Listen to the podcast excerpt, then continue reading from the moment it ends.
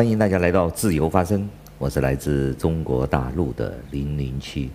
两年前的香港时代革命中，有人在墙上写下了这么一句话：“世上没有从天而降的英雄，只有挺身而出的凡人。”今天在乌克兰的反侵略战争中，我们会真真切切地感受到无数的凡人站出来成为了英雄。泽连斯基就是一个例子哦，他在当选乌克兰总统之前，只是一个普通的喜剧演员。突然一夜之间，他当选成为了乌克兰的总统，很多人呢并不看好他。但到了今天，我们会发现，乌克兰人呢并没有选错他们的总统。当年有百分之七十的人投票给泽连斯基，是一个正确的选择。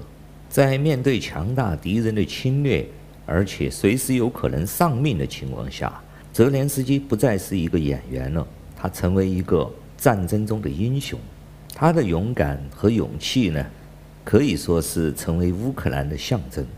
而我们也要注意啊，我们不能够像很多华人呢，动不动就是偶像崇拜。哎呀，泽连斯基了不起啊，伟大呀，有很多人跪在地上去吹捧了。我们要真真切切地看到，泽连斯基固然是一个英雄，但你看到那些千千万万留下来打仗的乌克兰人，留在基辅的乌克兰的政府、议员、前总统、基辅拳王的市长，这些所有的乌克兰人，哪一个又不是英雄呢？还有从世界各地奔赴乌克兰战场的那些志愿者，英国人、美国人、加拿大人。韩国人、欧洲人，他们都是这个时代的陈纳德飞虎队。这些无数的挺身而出的凡人，他们都是英雄。包括在波兰，波兰人已经接收了乌克兰五十万难民。有记者去波兰，准备去难民营采访，但是他却怎么样也找不到难民营。后来他发现。乌克兰逃到波兰的难民都被收留在乌克兰的家庭。作为乌克兰最大的邻居，在战争发生之后，整个波兰都震动了。波兰人做的第一件事就是捐赠，捐赠各种食物、物品和金钱。第二件事就是许许多多的波兰人站了出来，他们开着自己的车子到边境，举着牌子。欢迎从战争中逃出来的乌克兰人到他们家中去居住。华沙、克拉科夫、罗兹、弗罗兹瓦夫，波兰所有的城市和每一个角落，都有人站出来接纳乌克兰的难民。这些一个又一个挺身而出的波兰家庭、波兰人，他们也是英雄。还有在欧洲的大部分国家，都张开了双手。欢迎乌克兰的难民去他们家中避难，在德国的机场和火车站，许许多多的德国家庭举着牌子，上面写着：“我家里有两间空房，一间空房，三间空房。”我们的家庭热烈地欢迎乌克兰的朋友到我们家中去居住。OK。顺便我就说一说，这就是最近被华人社区、华人圈子里面贬低、辱骂的白左和圣卢表，在华人的舆论圈和华人的认知之中，尤其是最近这十年八年，已经彻底的把人的一些美好的东西被贬低为邪恶的，比如说爱、包容、关怀。感恩这些词语在华人的圈子里面和舆论的环境之中，已经变成了邪恶，变成了丑陋，变成了自私，变成了坏的名词。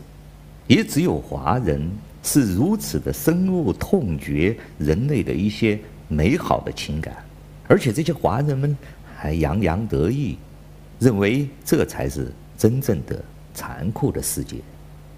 而所有的美好的东西都是虚伪、虚假的，人类的爱、人类的美好的情感、善良，都要被华人所诅咒。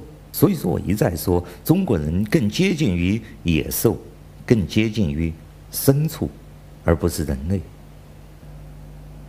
这也是零零七为什么要批评像袁腾飞这样的人，因为你会发现这个世间除了仇恨、怨毒和诅咒之外，人类还有很多情感更持久、更美好，还有一个更加伟大的东西，就是爱的力量。人性之中更加美好的当然是爱的力量，而不是仇恨的力量。只有中国人才会把圣母称之为婊子，对西方人的善良称之为白左，而且洋洋得意，对他们身体中充满了兽性而感觉到自豪。人类的正常价值观在中国，在华人圈是完全相反的，人性等于兽性。美丽等于丑陋，死等于犯。他们还经常发出各种天问：为什么上帝对我们如此的不公平？给的干爹都是斯大林、普京这些垃圾，干嘛不给我们一个董王、川普做救世主？郭文贵也行嘛。实际上，上帝很仁慈，你们这些中国人需要什么样的伟大领袖，都会给你们。从孙文、蒋介石、毛泽东、邓小平到今天的习近平，你们要的什么，上帝就给了你们什么，因为你们要的就是兽性，要的就是仇恨，要的就是怨毒，要的就是阴谋，自然你们得到的就是这些东西。有不少的朋友在问零零七，他们搞不懂什么左派呀、右派呀、保守主义呀、自由主义啊等等。对华人圈的各种抹黑行为，或者是对人类的很多正常价值观进行妖魔化，他们也搞不懂，想听我解释一下。简单来说呢，在华人的世界，在中国人的世界，就是一个黑白颠倒的世界。比如说，中国统治者说的什么话，我们都反着听就对了。而华人的价值观其实也是这样的，这些华人认为理所应当。认为正常的东西，往往就是把一个女人用铁链子锁二十年，这些他们是认为是正常的。而如果你去解救这位铁链的女人，反而你会变成异类，变成坏蛋。这些我们都可以真真切切看得到。丰县的铁链女事件发生之后，全中国十四亿人只有两个女人去了丰县探望她，而且。今天这两位女人已经下落不明，被抓了起来。这就是中国中国人和华人圈的基本形态。他们大部分生活在一种与人类正常价值观完全相反的世界里面。所以说，在这个社会里面，黑白颠倒，指鹿为马，把爱和包容，把圣母骂为婊子，而且。他们还会洋洋得意，认为这一切才是真实的世界。按照最早来到中国的传教士，他们是这样认为的：这片土地上的人性已经被魔鬼彻底的蒙蔽了。几百年已经过去了，依然如此。好了，感谢大家收听今天的自由发声，我们下次节目再见。